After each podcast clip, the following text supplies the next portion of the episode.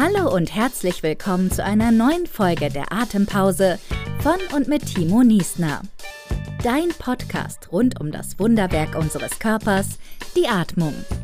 Gründer von Restorative Breathing, Apnoe-Lehrer, Business Coach und Mentaltrainer Timo Niesner taucht zusammen mit dir jede Woche nicht nur weiter in Themen rund um die Atmung ab, sondern unterstützt dich auch dabei, mehr bei dir selbst anzukommen für deine persönlichen Atempausen.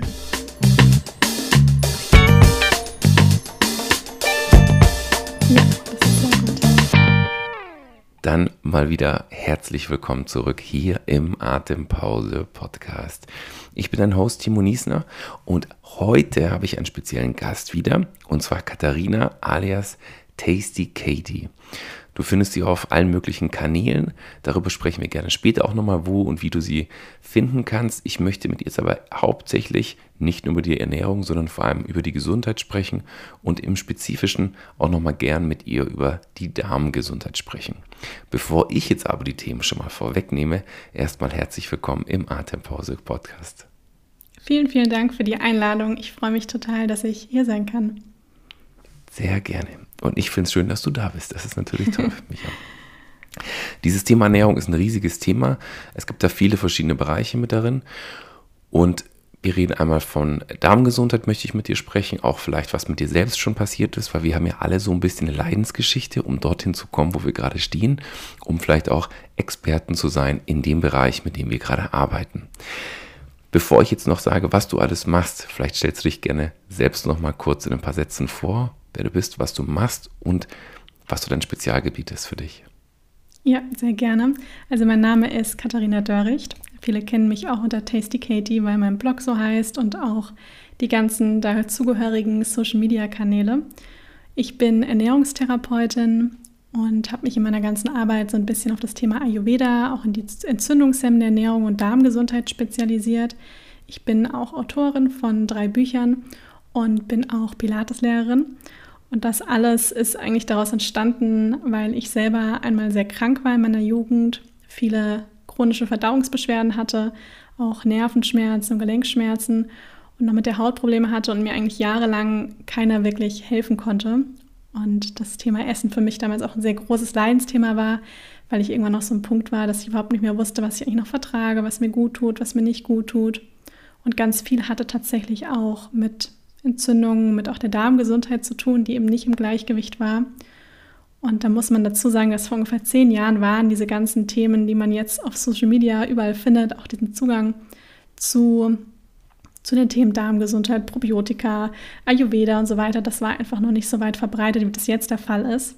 Und ich habe mich damals so ein bisschen auf meine eigene Gesundheitsreise begeben und habe einfach ganz viel recherchiert und herausgefunden und dann wirklich auch an mir selbst ausprobiert und habe mir da so meinen eigenen Weg gesucht und mein Umfeld hat das damals mitbekommen, dass es mir eigentlich, man konnte zugucken, dass es mir eigentlich immer besser ging. Und so habe ich dann damals einen Blog gestartet und das ist alles langsam gewachsen und mittlerweile mache ich das alles beruflich. Es fühlt sich aber mehr an als jetzt nur ein Beruf, sondern es ist einfach mein Leben und ich teile sehr gerne meine Begeisterung für einen gesunden Lebensstil, für Darmgesundheit, weil es einfach so schön ist, wenn man das jeden Tag auch praktiziert, weil man einfach mehr Energie hat und dann auch sein, sein Leben einfach leben kann. Sehr cool. Jetzt hast du schon ein paar Gerichte, die mich sofort gecatcht haben. Also ich finde diesen gefrorenen ähm, Erdnussbutter äh, Schokoriegel finde ich ziemlich heiß. ähm, der hat mich genau da abgeholt, äh, wo ich eigentlich stehe. Also auf sowas stehe ich total. Ich, also ich glaube, du hast es mit Erdnussbutter gemacht. Ich würde es vielleicht sogar mit Cashewmus machen, mhm. ähm, was ich auch nochmal eine andere Liga finde irgendwie, äh, was ich auch ganz gut finde. Du hast sehr, sehr coole Gerichte und ähm, du redest, redest, jetzt aber hauptsächlich auch von deinem Thema, von diesem Thema Darmgesundheit. Und die würde ich gerne einfach nochmal ein bisschen in den Fokus rücken. Wir sprechen ja mit, immer mit dem Fokus auch auf Atmung und auch auf mentale Themen. Jetzt wissen wir vielleicht auch, dass unser, unsere Darmgesundheit so wichtig ist, weil es unser zweitgrößtes Nervensystem ist bei uns im Körper. Du hast selber schon gesagt, die letzten zehn Jahre war ein bisschen tricky, jetzt kommt ein bisschen mehr und immer mehr und immer mehr. Das fühlt sich schon fast an wie so eine Riesenwelle, zumindest bei mir, mhm. wo ich dann mich auch schon wieder frage, naja, was, auf was muss ich denn jetzt wirklich Acht geben? Ich habe auch von Trends gehört, dass sich manche Leute ein Stück gesunden Darm einsetzen lassen, damit sie im Endeffekt selbst diese, ja, diese äh, Darmgesundheit anderer Menschen mitnutzen könnten. Sehr abgefahrene Sachen, äh, was die Leute da machen. Wie ist denn dein Zugang dazu? Und was kannst du denn so als ersten Schritt den Leuten schon mal mitgeben, die zum Beispiel gar keine Ahnung davon haben, aber gerne etwas optimieren würden für sich selbst? Ja, das ist ein, äh, eine sehr gute Frage und ein sehr wichtiges Thema, weil es zum, dem, zum Thema Darmgesundheit mittlerweile einfach auch sehr viele Mythen gibt und viele denken, Heilerde, Flohsamenschalen, super eingeschränkt essen und ganz viel Probiotika einnehmen, das ist dann praktisch eine Darmsanierung und äh, viele andere Dinge oder wenn ich meine Darmgesundheit verbessern möchte, muss ich irgendwie auf ganz viel verzichten. Und es ist eigentlich ganz wichtig, erstmal zu begreifen, dass es ein ganzheitliches Thema ist. Ja, dass wenn man sich um seine Darmgesundheit kümmern möchte und was man, was eigentlich jeder von uns tun sollte, weil jeder hat eben diesen Darm und man weiß mittlerweile, dass ungefähr 70 bis 80 Prozent vom Immunsystem seinen Sitz im Darm hat. Und wie du auch schon gesagt hast, der Darm wird oft auch als Sitz vom zweiten Gehirn auch bezeichnet, weil wir da einfach so viele Nervenzellen haben und über den Vagusnerv erstes und zweites Gehirn praktisch miteinander verbunden sind. Und da sieht man dann auch ganz schnell, dass Darmgesundheit ein ganzheitliches Thema ist. Das heißt, dass natürlich ganz wichtig die Ernährung ist. Ja, die hat eine ganz große Auswirkung auf unsere Darmgesundheit. Aber auch, und die Erfahrung hat jeder schon mal gemacht, wenn er plötzlich total aufgeregt war oder irgendwie Schmetterlinge im Bauch hat oder super gestresst ist oder Schlafmangel hat, dass sich plötzlich die Verdauung ändert oder dass man plötzlich irgendwie durchvolle Verstopfung bekommt oder einen Blähbauch, vielleicht auch wenn man seine Periode hat. Also da sieht man schon, es gibt so viel mehr Faktoren, die da wirklich mit reinspielen, als zum Beispiel nur alleine das, was wir essen. Ja, und dann ist auch noch eine weitere Komponente, ist natürlich auch sowas wie Schlaf, wie Bewegung. Aber wenn man wirklich anfängt, dann sollte man auf jeden Fall so bei dieser mentalen Ebene anfangen und bei der Ernährung. Weil bei der Ernährung kann man sich wirklich vorstellen, was geht denn so die ganze Zeit durch uns hindurch? Ja, das heißt, was beeinflusst denn unseren, unseren Darm am meisten? Und das ist natürlich das, was wir jeden Tag essen. Denn der Darm ist ja nicht nur, wir essen was und scheiden dann irgendwas wieder aus, sondern wir resorbieren ja auch ganz, ganz viel über die Darmschleimhaut. Wir nehmen Nährstoffe auf. Ja, also dort wird auch ganz viel, ähm, zum Beispiel auch Serotonin, unser Glückshormon wird gebildet. Ja, ganz viele andere Hormone und eben auch verschiedene Botenstoffe und Co. Und wenn wir zum Beispiel uns sehr ballaststoffarm ernähren, ja, das heißt, Ballaststoffe sind wie unverdaute Kohlenhydrate, die finden wir in, in vor allem eben in Obst, Gemüse, Vollkorngetreide, Hülsenfrüchte und vieles mehr, also die ganzen pflanzlichen Lebensmittel, die wirklich Futter für die guten Darmbakterien sind. Wenn die wegfallen und wir uns überwiegend von Weißmehlprodukten, von Industriezucker und Co. ernähren, dann fehlt diesen ganzen guten Darmbakterien praktisch das Futter. Mhm. Und was dann entsteht, ist, dass eine Art Dysbiose entsteht, also ein Darmflora-Ungleichgewicht und Kranken, also Bakterien, die eher krank machen können oder auch Pilze und Co. haben dann die Möglichkeit, sich auszubreiten und das ist einfach eine Voraussetzung für verschiedene Erkrankungen und dann natürlich auch Verdauungsbeschwerden. Das heißt wirklich so die Ernährung, also hier Stichwort Ballaststoffe, eine ballaststoffreiche Ernährung ist ganz wichtig, wenn man sich gut um seine Darmgesundheit kümmern möchte und wenn man die Darmflora aufbauen möchte. Vertrage ich das denn überhaupt? Also ich habe schon selbst öfters Ernährungsumstellung gemacht, eine sehr, sehr große vor, ich glaube vor sieben Jahren die zieht sich immer noch äh, durch mein Leben, die ist extrem gut gewesen. Mhm. Ja, ich musste auch, wo ich auch deine ganzen Inhalte gesehen habe, sehr an diese, an diese Ernährungsumstellung denken, weil Gerichte sehr ähnlich sind und die bringen beide so einen sehr positiven, sehr grünen Vibe mit, sage ich auch. Einen sehr natürlichen Vibe, nichts Verarbeitetes. Ich frage mich nur manchmal, weil ich eben auch vielen Leuten die Dinge empfehle, die ich beispielsweise mache oder sie abhole oder sie mitnehme, beziehungsweise was heißt empfehle, sie fragen mich, ich sage es ihnen, sie probieren es aus. Eher so. Und dann kam, kommt ganz oft das Thema, ich vertrage es nicht. Mhm. Also einmal diese krassen Entzugserscheinungen, wenn Koffein und Zucker zum Beispiel wegfällt, ein Riesending, dann übergeben sie sich, haben Kopfschmerzen, haben riesige Probleme. Oder ähm, Kumpels von mir haben auch gesagt, sie haben halt sehr starke Blähungen. Mhm. So, wenn sie eben das äh, dann so umstellen und zum Beispiel viel mehr Grün essen, mehr Rohkost zu sich nehmen, was gibt es denn da für eine vielleicht humanere Möglichkeit umzustellen, ohne so einen harten Cut zu machen? Aber wie läuft es? Esse ich dann trotzdem ein Weißbrot und hau mir halt den Rucola rein statt die Liona oder wie ist das? Ja, das ist ganz wichtig, weil so geht es tatsächlich eigentlich den meisten Menschen. Man kann sich das fast so ein bisschen vorstellen, wie wenn man jetzt komplett unsportlich ist und dann sich morgen zu einem, morgen einen Marathon laufen möchte. Ja, das funktioniert auch nicht so gut. Denn man kann sich den Darm wirklich vorstellen wie ein Muskel. Das heißt, der kann trainiert werden. Und daher ist es aber auch ganz wichtig, dass man langsam anfängt, vor allem mit der Ballaststoffzufuhr. Ja, und je nachdem, was die Ausgangslage ist, also man wirklich vorher so gut wie gar keine Ballaststoffe zu sich genommen hat, weil irgendwie alles Essen gefühlt nur die Farbe beige hatte, also irgendwie Chips und Weißbrot und vielleicht Fleisch und so weiter und andere Süßigkeiten. Und man plötzlich eben anfängt mit ganz viel Hülsenfrüchten und rohem Obst und Gemüse und noch ein Rohkosteller am Abend, dann wird es natürlich, also das ist dann ganz schön hart für die Verdauung. Und da kann man langsam anfangen. Ja, ich empfehle mal, dass man am Anfang auch oder generell mehr warmes und gekochtes Essen zum Beispiel zu sich nimmt. Ja, weil das schon mal viel leichter verdaulich ist als Rohkost. Das ist auch so ein bisschen der Ansatz aus dem Ayurveda, dass wir da sagen, mehr warm und gekocht, vor allem wenn die Verdauung nicht so stark ist. Mhm. Und dann eher, wenn die Verdauung am stärksten ist, zum Beispiel um die Mittagszeit, dann zu einem, zum Beispiel zu Reis und Gemüse oder einem Curry und so weiter, dann auch vielleicht einen kleinen Salat dazu essen. Ja, also dass man okay. da eine Rohkostbeilage hat. Oder auch Wieso bei anderen Mahlzeiten. Kann ich auch gleich einen großen essen? Klar, natürlich. Wenn es da eine Verdauung schafft, auf alle Fälle. Okay, alles Aber klar. das ist jetzt mhm. mehr so der, also der Tipp deswegen, wenn man halt sagt, gerade diese viele Rohkost ist am Anfang einfach eine große Herausforderung für die Verdauung, was wie gesagt total normal ist. Und dann kann man das langsam steigern.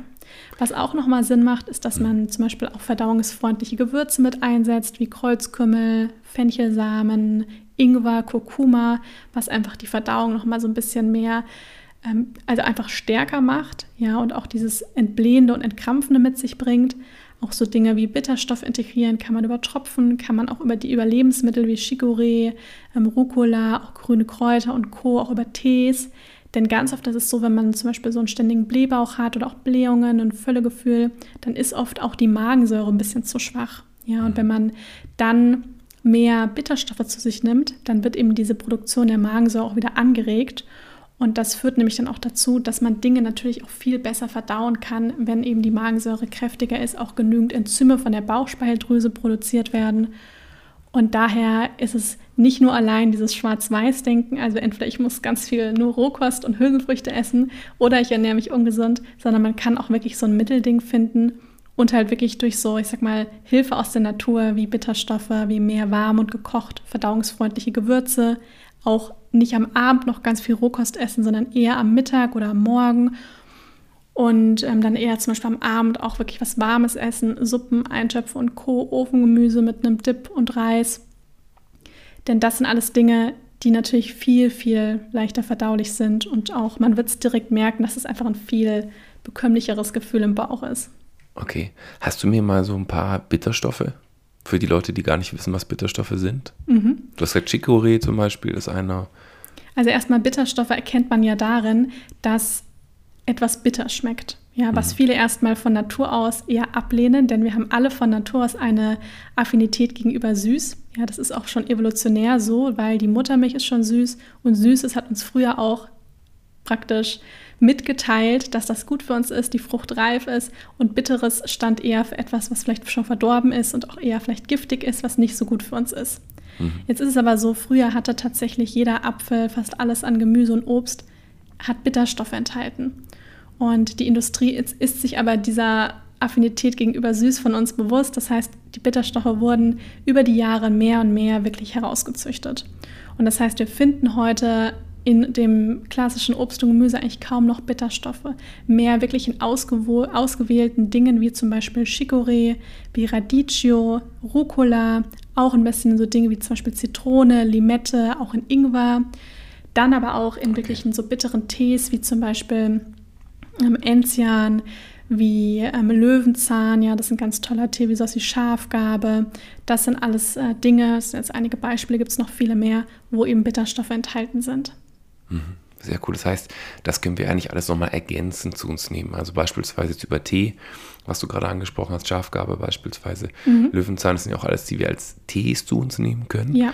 Und die uns dann dabei unterstützen, diesen, wie soll ich sagen, diese Veränderung mit unserer Verdauung hervorzurufen, unseren Darm dabei zu unterstützen, die Dinge, die wir dann aufnehmen, mehr Ballaststoffe, die wir aufnehmen, besser verdauen zu können. Genau. Und es mhm. ist auch so, dass eben ähm, auch Verdauungsbeschwerden natürlich auch besser werden können, wie Völlegefühl, Blähbauch und so weiter. Mhm. Und auch so Sachen wie Heißhunger kann dadurch vorgebeugt werden. Ja, weil man denkt ja oft so süß und das Gegenteil davon ist salzig, aber tatsächlich ist der Gegensatz zu süß ist tatsächlich bitter. Ja, und äh, deswegen ist es ganz wichtig, dass wir die verschiedenen Geschmacksrichtungen in unseren Alltag integrieren. Das ist so ein Ansatz auch aus dem Ayurveda, weil heutzutage haben wir fast nur die, den Geschmack süß praktisch in unserer Ernährung. Und süß ist tatsächlich auch etwas, was eher so ein bisschen schwer verdaulicher ist. Und unser Körper kennt auch diese ganzen Geschmacksrichtungen. Also das süß, bitter, salzig, zusammenziehend, scharf und ähm, sauer. Und das sind eben alle sechs Geschmacksrichtungen, die auch in allen natürlichen Lebensmitteln auch irgendwo drin vorkommen. Und mhm. jeder kennt vielleicht dieses Phänomen, man hat was Süßes gegessen oder vor allem eher, man hat was Salziges gegessen, also eine Hauptmahlzeit, danach möchte man noch was Süßes haben. Und dann isst man was Süßes und dann denkt man sich, hm, vielleicht so was Bitteres, ein Kaffee oder so, das wäre jetzt auch noch ganz nett.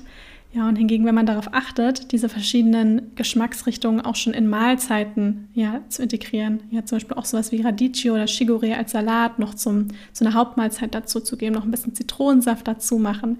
Also wirklich mehr denken, nicht in dem Sinne, was kann ich alles nicht essen, sondern was kann ich Gutes hinzufügen, ja, damit ich auch auf verschiedene Geschmacksrichtungen komme. Und dann wird man feststellen, wenn man das eine Zeit lang macht, dass man viel sich ausgeglichener fühlt und überhaupt nicht mehr so einen krassen Jieper auf Dinge ständig hat und so einen, so einen Heißhunger mehr hat. Okay.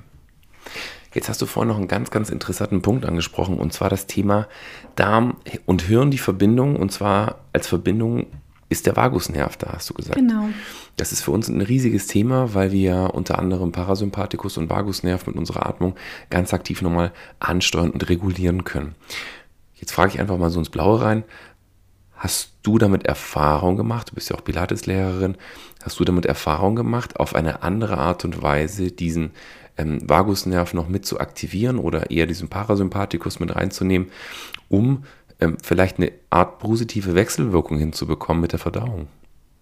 Ja, auf jeden Fall. Also ich habe am Anfang, als ich so angefangen habe, meine Ernährung umzustellen und ähm, ganz viel im Bereich auch Kräuter und Co. ausprobiert, habe ich schnell festgestellt, ich komme mit Ernährung sehr weit, aber dann auch irgendwo nur bedingt weit, weil wenn nämlich die mhm. ganze Thema mentale Gesundheit und vor allem ähm, eben auch Stressmanagement, wenn das nicht mitzieht, dann werde ich immer wieder an einen Punkt kommen, wo einfach Beschwerden wiederkommen und ich frage mich, was habe ich eigentlich falsch gemacht? Ja, und dabei ist es wirklich dieses ganze Thema den ganzen Tag im Sympathikus unterwegs sein, ja, und immer in diesem Fight-or-Flight-Modus ja. und einfach super angespannt sein. Und über natürlich dann so Dinge wie Yoga und Pilates wird man das erste Mal sich vielleicht selber bewusst, dass man gar nicht richtig in Anführungsstrichen atmet, sondern dass man immer nur so eine ganz flache, schnelle Brustatmung vielleicht hat oder erstmal überhaupt gar keinen Zugang zum Atmen hat. Und ich habe mir dann am Anfang wirklich immer wieder mal so kleine Notizzettelchen irgendwo hingeklebt und habe da drauf geschrieben, atmen.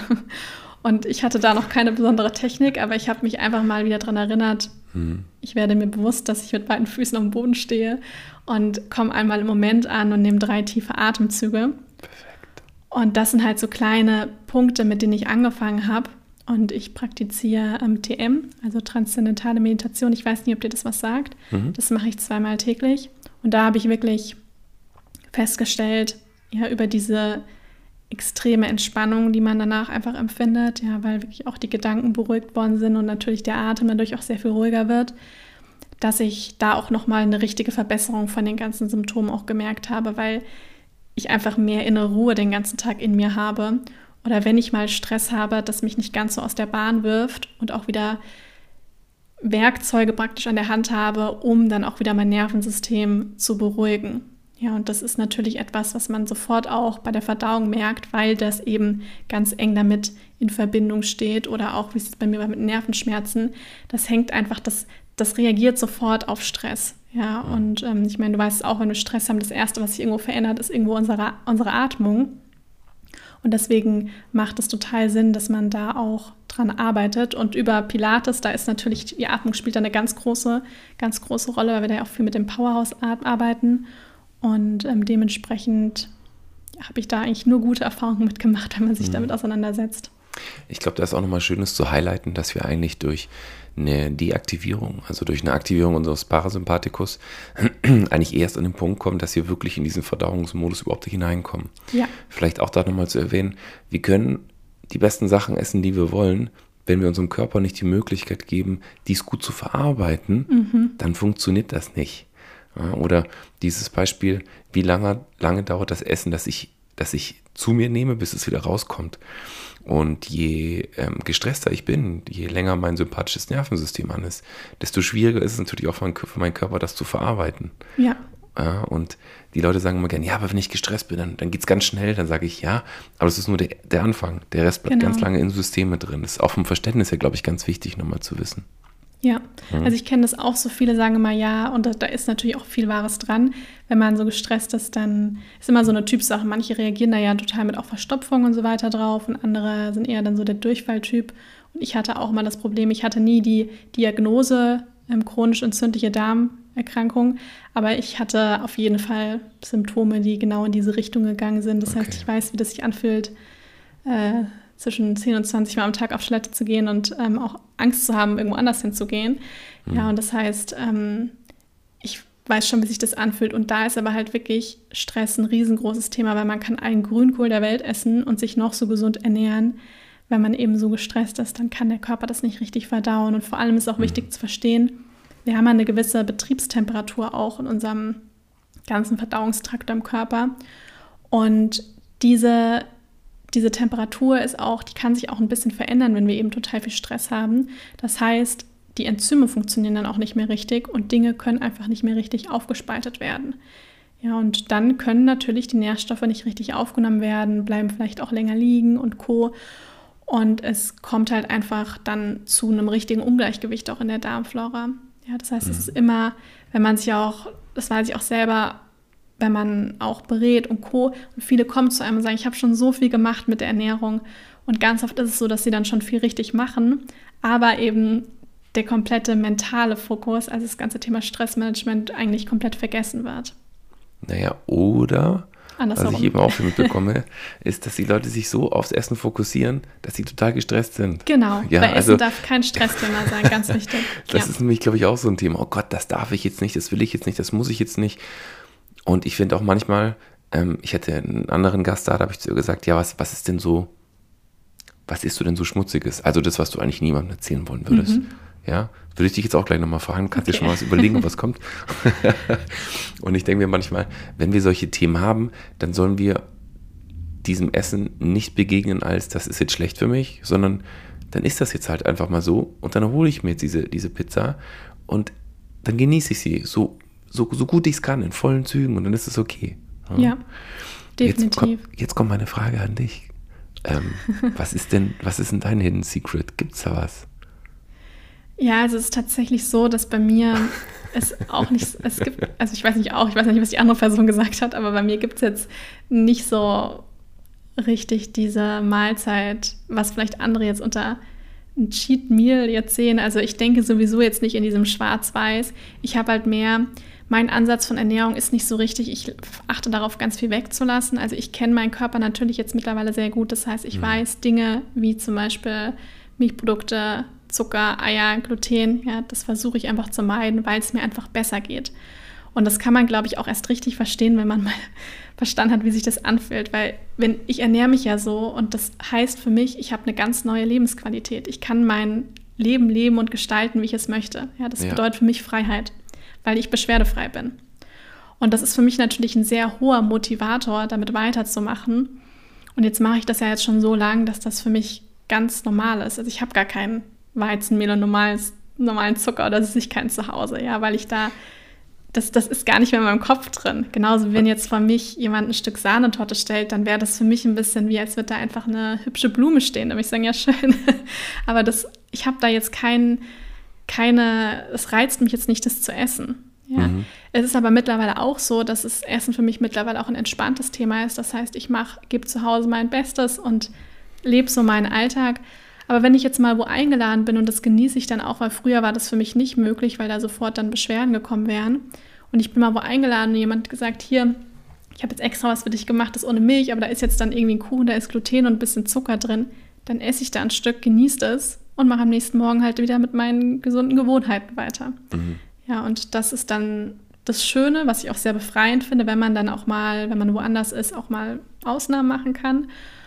Und wichtig ist halt für mich einfach, dass ich dann zu Hause wieder weitermache mit, mit meinen gewohnten Sachen. Ja, und ansonsten habe ich halt viele Dinge, natürlich, wo ich auch mal Lust habe auf eine Lasagne oder ein Stück Pizza oder sowas Schokoladiges, wie du vorher genannt hast.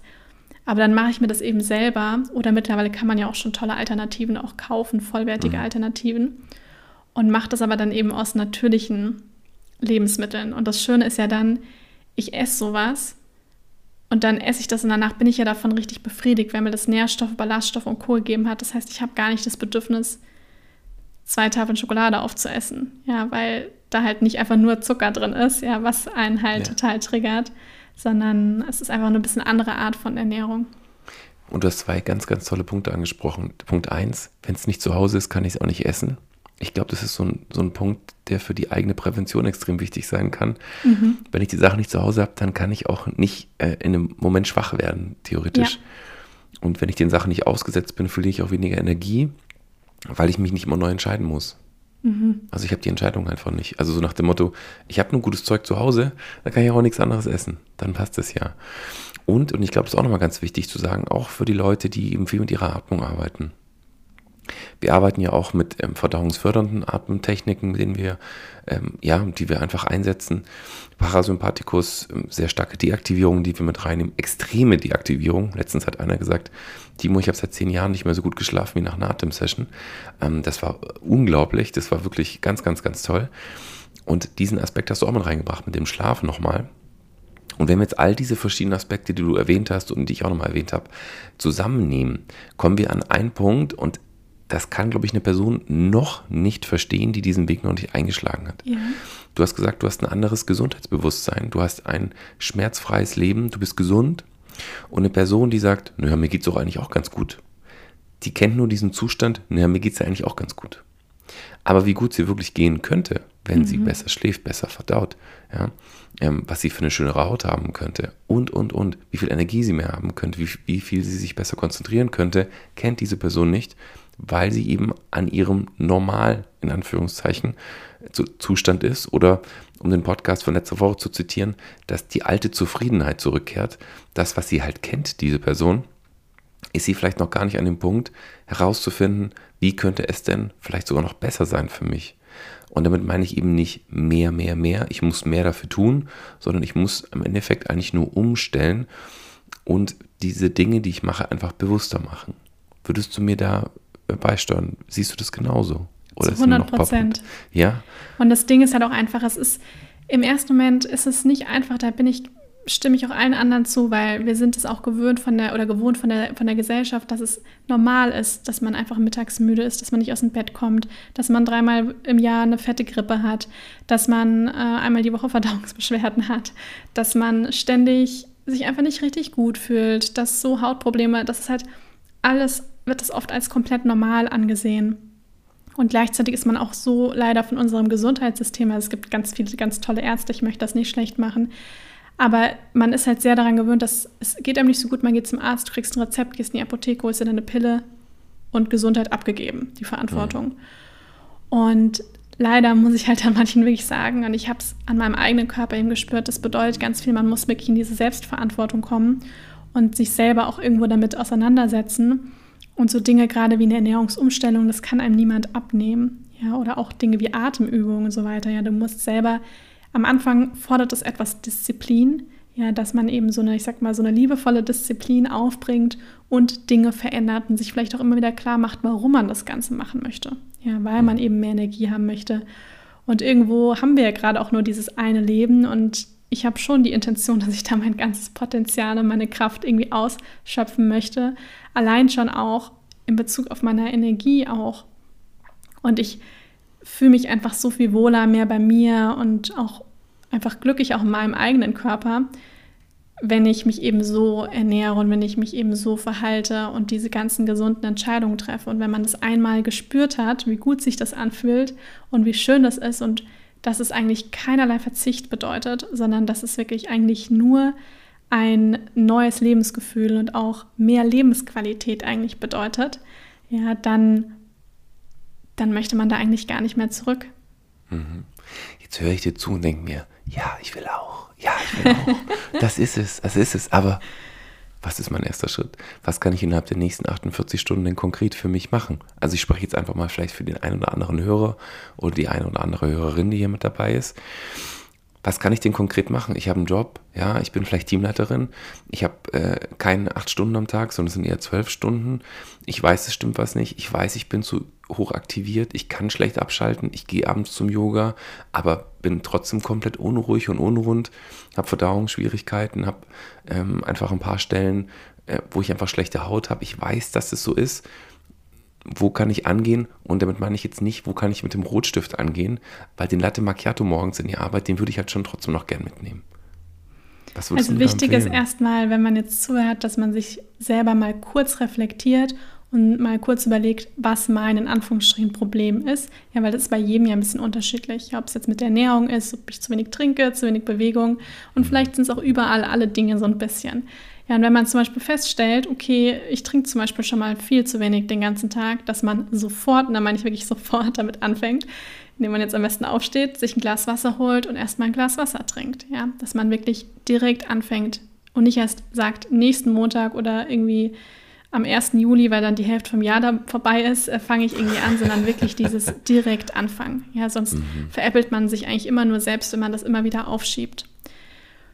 Das ist Nummer eins, ja, also sofort anfangen oder auch, wenn jetzt das mit dem Glas Wasser nicht das Problem ist, dass man sagt, okay, ich steige vielleicht heute Abend eine Station früher von der Bahn aus und laufe eben noch eine Station, um noch ein bisschen Bewegung zu integrieren, den Kopf frei zu bekommen, mal tief durchzuatmen. Wenn man jetzt überlegt, okay, das Abendessen ist vielleicht vor heute Abend noch gar nicht geplant, ja, kann ich denn vielleicht, ich gehe nachher noch einkaufen, statt irgendwie die Tiefkühlpizza Pizza mal zu holen, meinetwegen auch die Tiefkühlpizza Pizza sich zu kaufen, aber dazu vielleicht noch einen frischen Salat oder mal ein paar Gewürze oder eine Ingwerknolle, um mir danach noch einen Tee zu machen. Und kann ich denn vielleicht heute eine Viertelstunde früher ins Bett gehen als sonst? Ja, also wirklich mit diesen kleinen Gewohnheiten anfangen. Und ganz wichtig, nicht so denken, was kann ich alles weglassen, sondern was kann ich Gutes hinzufügen? Ja, was kann mhm. ich Gutes dazu tun? Und kann ich zum Beispiel vielleicht mal eine halbe Stunde früher das Handy ausmachen und mir noch ein Buch in die Hand nehmen, ja, was ja auch schon dazu führt, dass man vielleicht ein bisschen entspannter ist und auch leichter einschlafen kann. Ja. Und dann ist auch immer eine große Empfehlung, starte gesund in den Tag. Weil wenn wir gesund den, mit gesunden Gewohnheiten in den Tag starten, dann fällt es uns den Tag viel leichter, auch weiterhin gesunde Gewohnheiten beizubehalten. Weil oft ist es so, man fängt morgens an, hat nichts getrunken, haut sich schnell einen doppelten Espresso mit Zucker rein schnell zur Arbeit. Und dann denkt man sich dann oft so, ach, jetzt ist eh irgendwie schon egal. Ja, und auf dem Unterwegs noch ein Schokoriegel rein. Und das ist halt, es ist nie egal. Also alles oder nichts aus dem Fenster schmeißen, ja, und alles zählt. Jede Kleinigkeit zählt. Und dass man am besten am Morgen, ich empfehle immer mit einer großen Tasse warmem Wasser, entweder wirklich heißes Wasser oder warmes Wasser mit Zitronensaft, den Tag zu starten, dass man schon mal so ein bisschen den Flüssigkeitsverlust eben ausgeglichen hat und auch bevor man Kaffee getrunken hat, wirklich erstmal ein warmes Getränk, am besten, wie gesagt, Wasser, kann auch mal ein Tee sein. Am besten ein warmes Wasser. Auch die Verdauung regt, wird dadurch ein bisschen angeregt. Und dann im Ayurveda haben wir zum Beispiel auch so Praktiken wie so ein bisschen Zungescham und Öl ziehen. Zungescham reicht auch schon mal, weil dann hat man schon mal ein anderes Gefühl auch im Mund. Und dann eben dieses heiße Wasser trinken und vielleicht sich zehn Minuten Zeit nehmen, eine Atemübung zu machen, ein paar Sonnengrüße, eine kleine runde Bewegung, also etwas, um halt einfach den Körper so ein bisschen in Schwung zu bringen mhm. und auch gleichzeitig aber auch schon so ein bisschen Stresshormone abzubauen und auch ein gesundes, gesundes Frühstück. Kann man sich auch gerne mitnehmen, ja, oder eben zu Hause und dass man wirklich so ein bisschen an diesem Morgen arbeitet. Und das muss keine dreistündige Morgenroutine sein, sondern wirklich sich ein paar Minuten am Morgen rausnehmen, weil da verspreche ich wirklich, es ist so viel einfacher, dann den Tag über gesündere Entscheidungen zu treffen. Und man hat auch schon mal dieses Gefühl, ich, okay, ich habe schon mal mir was Gutes auch getan. Und man kommt dann auch zur Arbeit und hat das Gefühl, ich habe meine eigene Tasse wie schon so ein bisschen gefüllt. Ja, also nicht komme nicht schon mit meinem leere, ähm, mit meiner leeren Tasse da an, sondern habe schon mal dieses Gefühl von, okay, ich habe schon mal was Gutes für mich getan. Ja, und damit will ich, will ich anfangen, will ich mit diesen kleinen Dingen. Ja, das ist super, weil es ist auch für die Leute, die sich gerne tracken wollen, wir können das auch alles festhalten. Die meisten Uhren haben jetzt ja irgendwie eine Pulsoximeter noch mit drin und sowas. Und ähm, das, was du gemacht hast, ist, so sieht eigentlich auch meine Morgenroutine aus. Wenn ich keine Zitrone habe, gibt es Apfelessig. Ähm, als Ergänzung noch mit drin, noch ein bisschen Cayennepfeffer, ein bisschen Chili. Das muss keiner mitmachen und nach einem halben Liter denken sich die meisten auch, what the fuck, was ist das für ein Tag? Aber für die Verdauung ist es ein Traum. ja, also da wäre ich ja. jetzt auch ein bisschen vorsichtig, wenn man ein bisschen mit Reizdarm zu tun hat. Da würde ich vielleicht jetzt nicht direkt äh, Chili und Pfeffer reingeben. ja, also bei mir geht das, ich mache das schon seit, glaube ich, sieben Jahren oder sowas. Ähm, ein, ein Teelöffel Cayennepfeffer ist super, ähm, fühlt sich auch super gut an. Und wenn wir dann genau diesen Punkt noch mit aufnehmen, theoretisch auch nochmal eine Atemübung mit reinzunehmen, und das sind alles Sachen, so hart es klingt, kostet ja nichts. Ja? ja, kostet Zeit, das ist mir klar. Ja. Aber wir gewinnen immens viel Zeit in diesem Tag. Das wissen die meisten Leute gar nicht. Dann ist nämlich der Hänger nicht da um, um zwei und du bist eigentlich fix und fertig, weil du sowieso wieder was zu Schweres zum Mittag gegessen hast. Sondern es ist ja auch so, dass unter anderem die Sauerstoffsättigung bei uns im Körper einen Rückschluss darauf ähm, geben kann, wie fit wir noch sind im Körper und auch vom Kopf her. Und das sind minimale Schwankungen, aber die können festgehalten werden. Und ich habe mal so einen Test gemacht, bei dem ich über einen längeren Zeitraum hinweg morgens keine Atemübung gemacht habe und habe dann mhm. meine Sauerstoffsättigung getrackt. Und im Vergleich dazu, wenn ich sie morgens gemacht habe, muss gar keine lange Übung gewesen sein, so wie du es gesagt hast, 15 Minuten etwas Bewusstes zu machen, um sich zu regulieren. Dann war es sogar so, dass sich meine Sauerstoffsättigung relativ konstant hochgehalten hat, sogar bis 5 Uhr abends oder 5 Uhr nachmittags, später Nachmittag. Ohne Atemübung hatte ich sofort einen Drop, so bei 3 Uhr. Das heißt, wir haben hinten raus tatsächlich auch zahlenmäßig messbar die Möglichkeit zu sehen, wie lange ich eigentlich überhaupt eine Leistung abrufen kann, mich konzentrieren kann oder einfach fit sein kann für mich. Und das ist das, was ich, ähm, glaube ich, den Leuten auch an die Hand geben würde. Ich weiß nicht, ob du das auch machen würdest, ähm, sich da einfach nochmal zu tracken, wenn sie das wollen. Ich mache das auch nicht mehr. Ich bin urfrei seit einer längeren Zeit jetzt und das ist eine, eine der schönsten Sachen, die es gibt, irgendwie gar nicht mehr auf die Uhr schauen zu müssen, sondern einfach in den Tag reinzuleben. Ähm, klar, natürlich mit Termin, das ist außer, steht außer Frage, aber das geht ganz gut. Und das würde ich auch nochmal sagen, das, was du mitgibst als schöne Routine, um reinzustarten, das könnt ihr festhalten. Auch für die Leute, die sagen, hey, ähm, es war von Katharina jetzt total cool, was sie uns gegeben hat, aber ich spüre es nicht, dann gebt euch zumindest hier nochmal die Möglichkeit, wenn ihr solche Geeks seid und mit elektronischen Geräten arbeiten wollt, dann messt euch doch mal. Was macht die Herzfrequenz? Was macht die Sauerstoffsättigung? Und dann verknüpft das wiederum mit eurem, ähm, ja, mit eurem Gefühl, das ihr einfach dafür habt in diesen Momenten. Ja, ja, ich kann dazu gar nicht so super viel sagen, weil ich habe in meinem Leben noch nie irgendwas getrackt. Mhm. Weder meine Kalorien noch irgendwie Schritte noch irgendwie äh, Herzfrequenz, Pulsfrequenz oder was auch immer.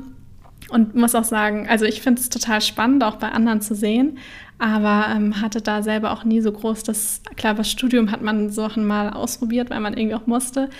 Aber ansonsten gehe ich immer ganz, ganz viel nach meinem Gefühl und das Gefühl ist auch sehr, sehr aussagekräftig. Ja, und was ich auch wirklich merke, ich bin halt den ganzen Tag auch sehr, sehr fokussiert. Ja, also ich kann wirklich den ganzen Tag ähm, sehr fokussiert auch an Dingen arbeiten, wenn ich mir am Morgen auch ein bisschen Zeit für mich auch genommen habe.